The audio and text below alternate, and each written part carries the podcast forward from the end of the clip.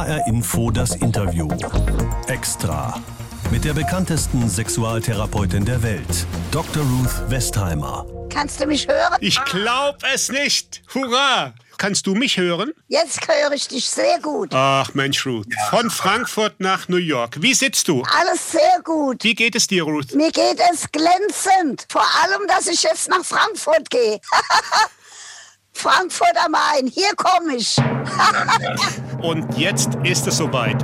Hallo, mein Name ist Dirk Emich. Ich freue mich sehr, mit Dr. Ruth Westheimer zu reden. Sie ist die Sexualtherapeutin der USA, seit Jahrzehnten eine Instanz, wenn es um das Thema Sexualität geht. Und damit alle schnell auf den Punkt kommen, wer Dr. Ruth Westheimer ist und was sie alles schon in ihrem Leben getan hat, das ist sie.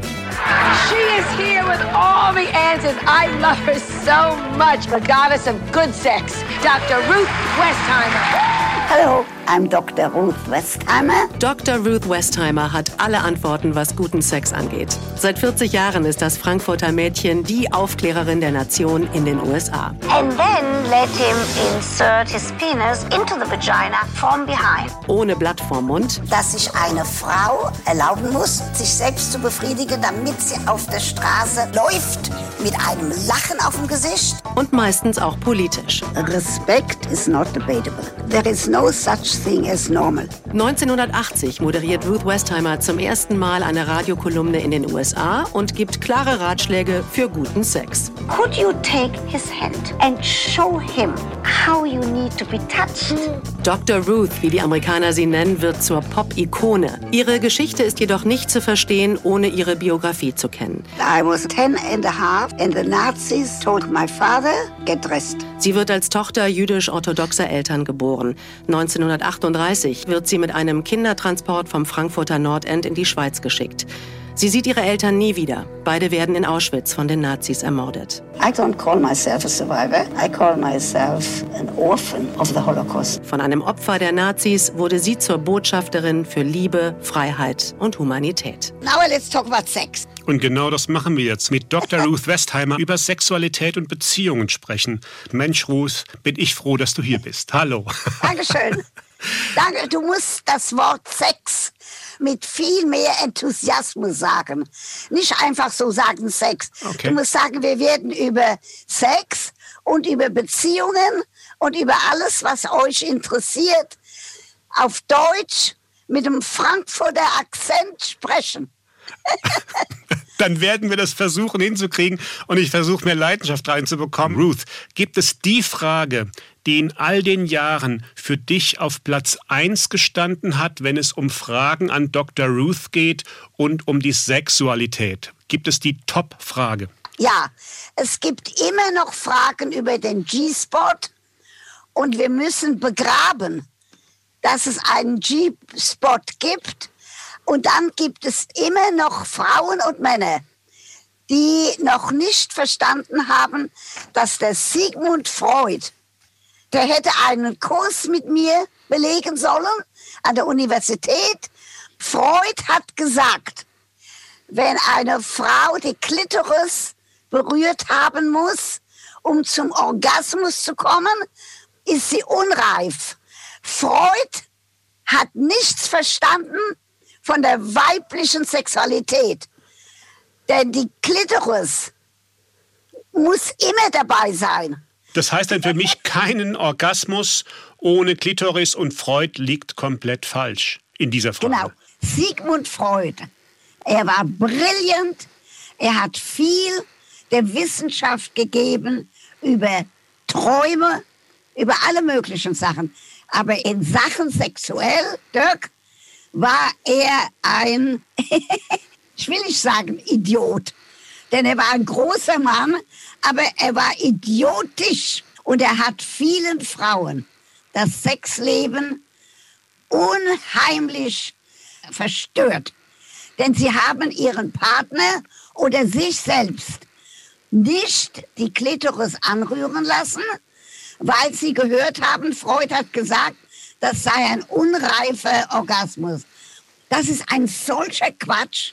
Frauen, die zum Orgasmus kommen wollen, müssen sich selbst zum Orgasmus bringen und durch die Klitoris. Okay, da haben wir schon mal eine Erkenntnis von Dr. Ruth Westermann. Ruth, eine Frage, die du eben gerade angesprochen hast. Der G-Punkt, legendär und seit Jahrzehnten und Jahrhunderten gesucht. Was sagst du dazu? Ein Quatsch. Alle, die dir, Dirk und mir zuhören, laut and clear heißt es auf Englisch. Es gibt keinen G-Sport. Wenn jemand mir sagt, doch, ich habe einen, dann sage ich, freu dich. Aber es gab Frauen, die haben gedacht, dass irgendwas mit ihnen nicht in Ordnung ist, dass sie nicht normal sind, weil der Liebhaber keinen G-Spot gefunden hat. So, alle müssen wissen, hört auf, den G-Spot zu suchen, freut euch am Leben, besonders jetzt. Ruth, sag mir nur eine Sache. Mythos G-Punkt, das ist ja nicht eine Sache von drei, vier oder fünf Jahren, das zieht sich ja durch Jahrzehnte. Woher kommt dieser Mythos mit diesem legendären Bereich, Punkt oder Gebiet? Woher kommt Siehst du, Dirk, deswegen bist du ein wunderbarer Journalist. Heute, nach der Sendung, wirst du nichts anderes machen, als diese Frage beantworten. Weißt du warum? Warum? Ich weiß es nicht. Ich weiß nicht, woher der G-Spot, der heißt Grafenberg-Spot, denn die sagen, dass der jemand bei dem, vom Namen Grafenberg, heißt nicht mal ein Doktor, irgendwas Grafenberg, hat den gefunden und dadurch so viele Leute sehr unglücklich gemacht, weil manche Frauen gedacht haben, dass ihr Männer so blöd seid, den G-Spot nicht zu finden. Und manche Männer haben gedacht, da habe ich eine Frau, die einzige auf der Welt, die keinen G-Spot hat. Aber ich habe immer gesagt, Dirk, ich weiß nicht, ob es ihn gibt oder nicht. Ich brauche wissenschaftlichen Beweis. Aber ich habe immer gesagt, hört auf, den G-Spot zu suchen. Wir wissen gar nicht, ob es so etwas gibt. Jetzt müsste Heidelberg oder die Frankfurter Universität oder jemand noch eine Untersuchung machen, damit wir noch mehr schreien können. Nicht sagen, schreien über die Dächer von Frankfurt. Ich stelle es mir gerade vor. Den nicht. über den Dächern von Frankfurt sucht den G-Punkt nicht. Stattdessen sucht die Klitoris, oder? Genau. Ruth, in den 80er Jahren hast du angefangen, im prüden Amerika über Sex zu reden. Wie oft wurde denn der Beep unter das gelegt, was du gesagt hast? Oder konntest du wirklich jede Vokabel benutzen, die du wolltest? Oder hast du Alles. auch eine Zensur im Kopf gehabt für dich? Alles konnte ich benutzen. Du weißt warum? Weil ich gleich gesagt habe, ich bin ein Dr. Roos, ich habe ein Doktorat in der Studie der Familie und ich bin gut trainiert. Und sag mal, äh, dein Interesse an Sex und Sexualität, woher kam das? War das Neugier? Das kam daher, nein, das kam daher, weil ich sehr weiß, wie wichtig Familie ist, wie wichtig Beziehungen sind, damit man nicht alleine ist. Das weiß ich von meiner Erfahrung. Und außerdem, Dirk, in der jüdischen Tradition, für uns Juden, war Sex nie eine Sünde. Es war immer eine, etwas, was ein Ehepaar, nicht irgendjemand von der Straße, ein Ehepaar, verheiratet, machen soll, am besten am Freitagabend, weil sie dann nicht arbeiten dürfen. also nur freitags, nicht sonntags. Freitags. Fre Freitagabend, ja bis Samstagabend. Aber das Wichtige für Juden war Sex in der Ehe nie eine Sünde. Es war immer etwas, was, was dazugehört. Ruth, in deiner, in, in deiner Sendung konnten ja Menschen anrufen und konnten dir Fragen stellen. Gab es denn da Fragen, die dich sprachlos gemacht haben? Ja, zum Beispiel. Jemand hat mal gefragt, Sex mit einem Hund. Und dann habe ich gesagt, ich bin kein Tierarzt. Nächste Frage. Sag mal, Ruth, gab es denn eine Reaktion oder Reaktionen, die dich persönlich am meisten gefreut haben von denen, die gefragt haben? Denn du warst ja eine Sensation und bist es heute noch. Also in, die, in den Jahren, wo ich angefangen habe, hat man nie über Sexualität, Homosexualität gesprochen. Ja. Und was mich freut, wie ein König, dass ich immer gesagt habe, Wir kennen die Ätiologie, das heißt die, der, der Grund für Homosexualität nicht. Aber jeder Mensch, in meiner Meinung und in meinem Wissen, hat das Recht auf Respekt. Und ich habe oft gehört, und du siehst das in meinem Film, Ask Dr. Roth mit deutschen Untertitel. Fragen Sie Dr. Roth, wie wichtig das war, dass junge und ältere Männer damals, mehr Männer wie Frauen, fast nie eine Frau, gehört haben, dass die Dr. Ruth, die Kleine mit dem Frankfurter Akzent, sagt, Respekt muss dabei bleiben. Ruth, jetzt hast du ja im Grunde mit deiner Sendung ein Tabu nach dem anderen gebrochen. Wie groß war der Aufschrei derer, die sagten, was macht denn diese Frau da mit ihrer Offenheit? Ich habe Glück gehabt, weil ich so vorsichtig war nie Therapie zu machen, sondern nur Erziehung. Du kannst keine Therapie machen. Im Allgemeinen kannst du erklären, kannst erziehen, kannst Wissenschaft äh, bringen. Aber Ruth, ganz konkret, reden. Ruth, ganz konkret, du hast das Wort Penis, Vagina, Anal und all diese Begrifflichkeiten mit einer Lockerheit im Radio gebracht, wo ich denke, wow, das muss doch eingeschlagen haben wie eine Bombe in den 80ern, oder? Es hat eingeschlagen nur so, dass am nächsten Morgen alle, die im Büro arbeiten, wenn sie zum Wasser gegangen sind, um Wasser zu trinken, haben sie gesagt, hast du gehört, was Dr. Ruß gestern Abend gesagt hat? Das ja. war wunderbar. Das könnte heute nicht passieren. Niemand ist im Büro. Aber das war herrlich, dass die am nächsten Tag alle davon gesprochen haben, was ich gesagt habe. Aber sag mir noch mal eins, es gab ja dann offenbar viele, die gesagt haben, es wird Zeit, was du da gemacht hast. Gab es denn auch wirkliche Hörer oder Follower, Neudeutsch, die dich aufgrund dessen, was du da gemacht hast, regelrecht verachtet haben?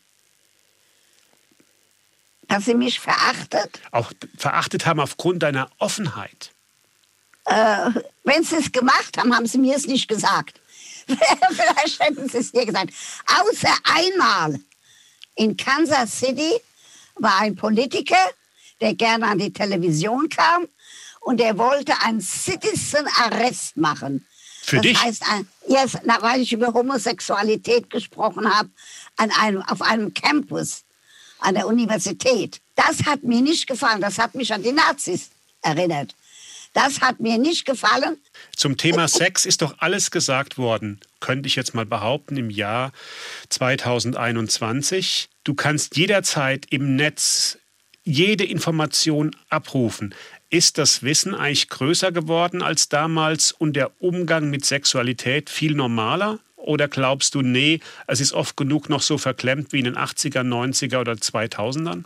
Hat sich was nein, getan? Ich glaube, nein, ich glaube wirklich, dass die äh, Generationen, auch die jüngere Generation, äh, weniger verklemmt sind, weil du und ich öffentlich am Radio so öffentlich diese Worte benutzen, als ob sie irgendein wissenschaftlicher äh, Satz war. So, ich glaube, wir sind alle, Amerika, England. In England hat es früher geheißen, lie back and think of England just, das hat man den Frauen gesagt, äh, äh, leg dich ins Bett und denk an England. Was passiert das dann? Das gibt's nicht mehr. Ruth, den Satz musst du mir erklären. Lie back and think of England. Was, was sollte da passieren? Irgendwas Schönes? Das sollte passieren. Brauchst nicht dann auf Orgasmus zu warten. Kommt eh nicht. Du wirst es nicht haben. Äh, denn du weißt, er weiß nicht, wie es zu machen. Sie weiß es nicht, wie es zu machen. Nur denk an England. Das ist ja Leidenschaft pur, da werden sich die Briten sehr gefreut haben, wenn viele an England gedacht haben. Ruth, die Frage, die jeden umtreibt und alle rennen hinterher, viele Menschen fragen sich, gibt es den Satz, was ist guter Sex? Ich will überhaupt nicht sagen guten Sex. Weißt du warum? Auch manchmal ist es nicht so gut. Manchmal kommt er zur Befriedigung oder sie kommt zur Befriedigung, aber nicht beide. So hört auf zu denken, dass Sex so ist wie Hollywood. Ein guter Sex ist eigentlich nur, was du und deine Frau, er und sie oder sie und sie oder er und er sich vorstellen, einen guten Sex. Ich kann eher sagen, was ist schlechter Sex? Wenn er frühzeitig einen Erguss hat. Das ist Das heißt, kaum kommt er in die Vagina, ist er schon fertig. Das ist kein guter Sex. Wenn sie nie zum Orgasmus kommt, weil sie immer im Kopf hat, äh, den, entweder den, den, den äh, Lie back and think of England. Ja. mhm. Ja, das, das ist nicht gut. Aber allgemein ist es, was man sich vorstellt. Äh, Ruth hat auch guter Sex viel mit Kommunikation zu tun, dass die Sehr. Partner miteinander reden. Es muss nicht reden sein, es kann anrühren sein. Es kann sein Berührung, es kann sein ein Blick. Ein Blick kann manchmal sexuell sehr erregend werden. Das heißt aber auch im Umkehrschluss, dass es Menschen gibt, die zusammen sind und bei denen es aber einfach nicht passt. Sexuell. Gibt es dann, dann sollen sie sich trennen und eine neue Beziehung suchen. Nicht ein Leben damit verbringen, unglücklich zu sein. Eine Langzeitbeziehung und guter Sex schließt sich das aus. Nein, aber man muss daran arbeiten. Ob ihr kurz verheiratet seid, überhaupt nicht verheiratet, schwul seid, macht nichts. Wenn ihr jemanden habt, mit dem ihr wohnt oder der da ist, heute Abend sagen Dr. Ruth Westheimer und Dirk haben gesagt, dass auch in Beziehungen, die lange da sind, darf man Fantasien benutzen.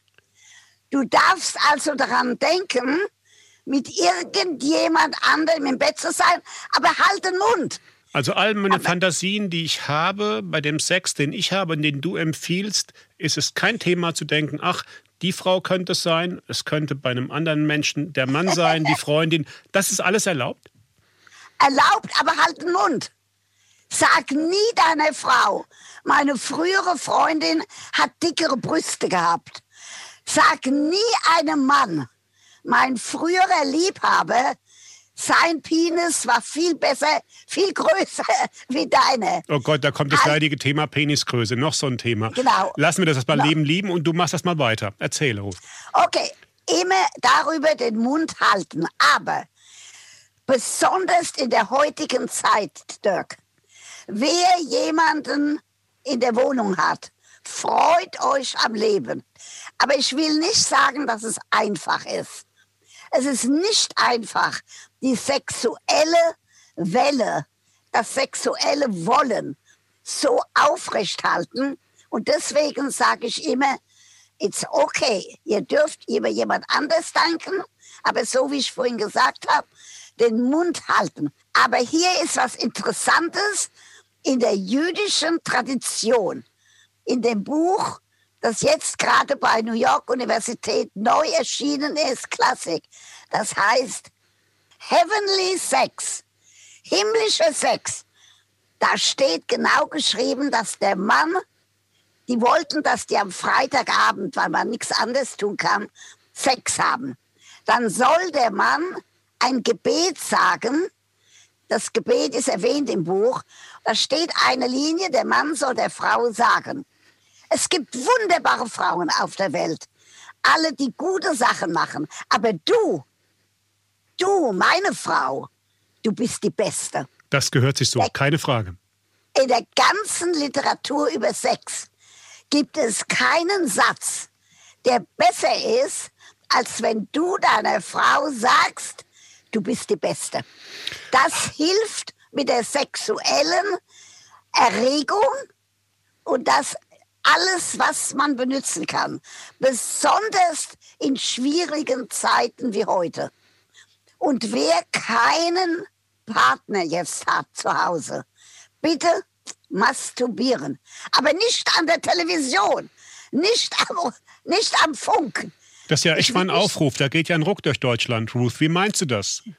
Ich meine, äh, ohne am Bildschirm an, an der Television zu sein, bringt euch zu einem Orgasmus. Die, die niemand zu Hause haben. Du hast doch eine Frau. Du Ja. brauchst das nicht. Na. Aber andere, die keine Frau haben, die jetzt keinen Mann haben. Ich will nicht, dass sie alle frustriert sind. So, und zum Schluss tun wir noch mal das, wofür Dr. Ruth in den USA bekannt wurde. Wir beantworten Fragen zum Thema Sex. Dafür haben wir vor der Sendung ein bisschen was von Menschen aus Hessen gesammelt und hier ist die erste Frage. Fragen an Dr. Ruth. Da steht hier, meine Frau will keinen Sex mehr mit mir. Sie sagt, es liege nicht an mir. Sie habe einfach kein Verlangen danach, weder mit mir noch mit einem anderen.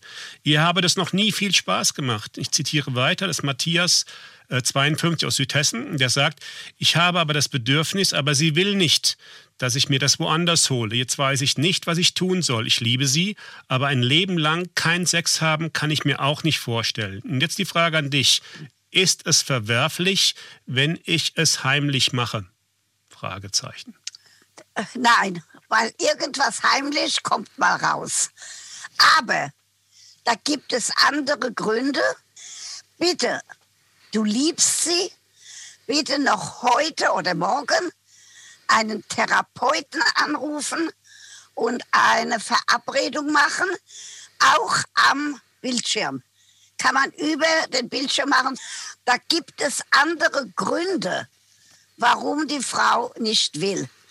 Da gibt es Gründe, die vielleicht nichts mit ihm zu tun haben. Und ich habe jetzt gehört, er hat dir gesagt, dass er sie liebt. Ja. Dann, dann lohnt es sich, die Beziehung aufrechtzuerhalten. Da könnten wir noch die zweite Frage, die bei uns auch angekommen ist. Nora, die ist 27 Jahre alt, hat keine Ortsangabe gemacht, woher sie kommt, aber sie hat ihre Frage gestellt. Ich kann mich nicht wirklich fallen lassen und aus mir herausgehen beim Sex. Ich schäme mich dann und denke, es schickt sich für eine Frau nicht, ihre Lust zu zeigen. Lässt sich das, und sie hat eine Klammer gesetzt, ohne Alkohol ändern? Ganz bestimmt nur dir und mir zuhören. Das ist eine Idee, die kommt vom Mittelalter und bitte die Idee begraben und sich am Sex erfreuen. Diese Idee, dass das etwas ist, mit dem man sich schämen muss, muss begraben werden. Man darf sich am Sex erfreuen. Und es ist erlaubt, wenn beide sich lieben, bitte heute Abend versuchen, mit ein bisschen Fantasie, aber den Mund halten, nicht sagen, über was sie fantasiert und sexuell befriedigt zu sein. Rebecca ja. hat uns gefragt, die ist 36 Jahre alt. Ich kann beim Sex nur schlecht abschalten. Ich denke an die Arbeit oder daran, was ich morgen noch alles erledigen muss. Haben Sie, und sie fragt dich direkt, einen Tipp, wie man das abstellen kann, um voll bei der Sache zu sein? Wie soll das mhm. denn gehen? Ja. Nie erzählen dem Partner, was Sie mir jetzt gesagt haben. Den Mund halten. Denn das ist sehr gefährlich.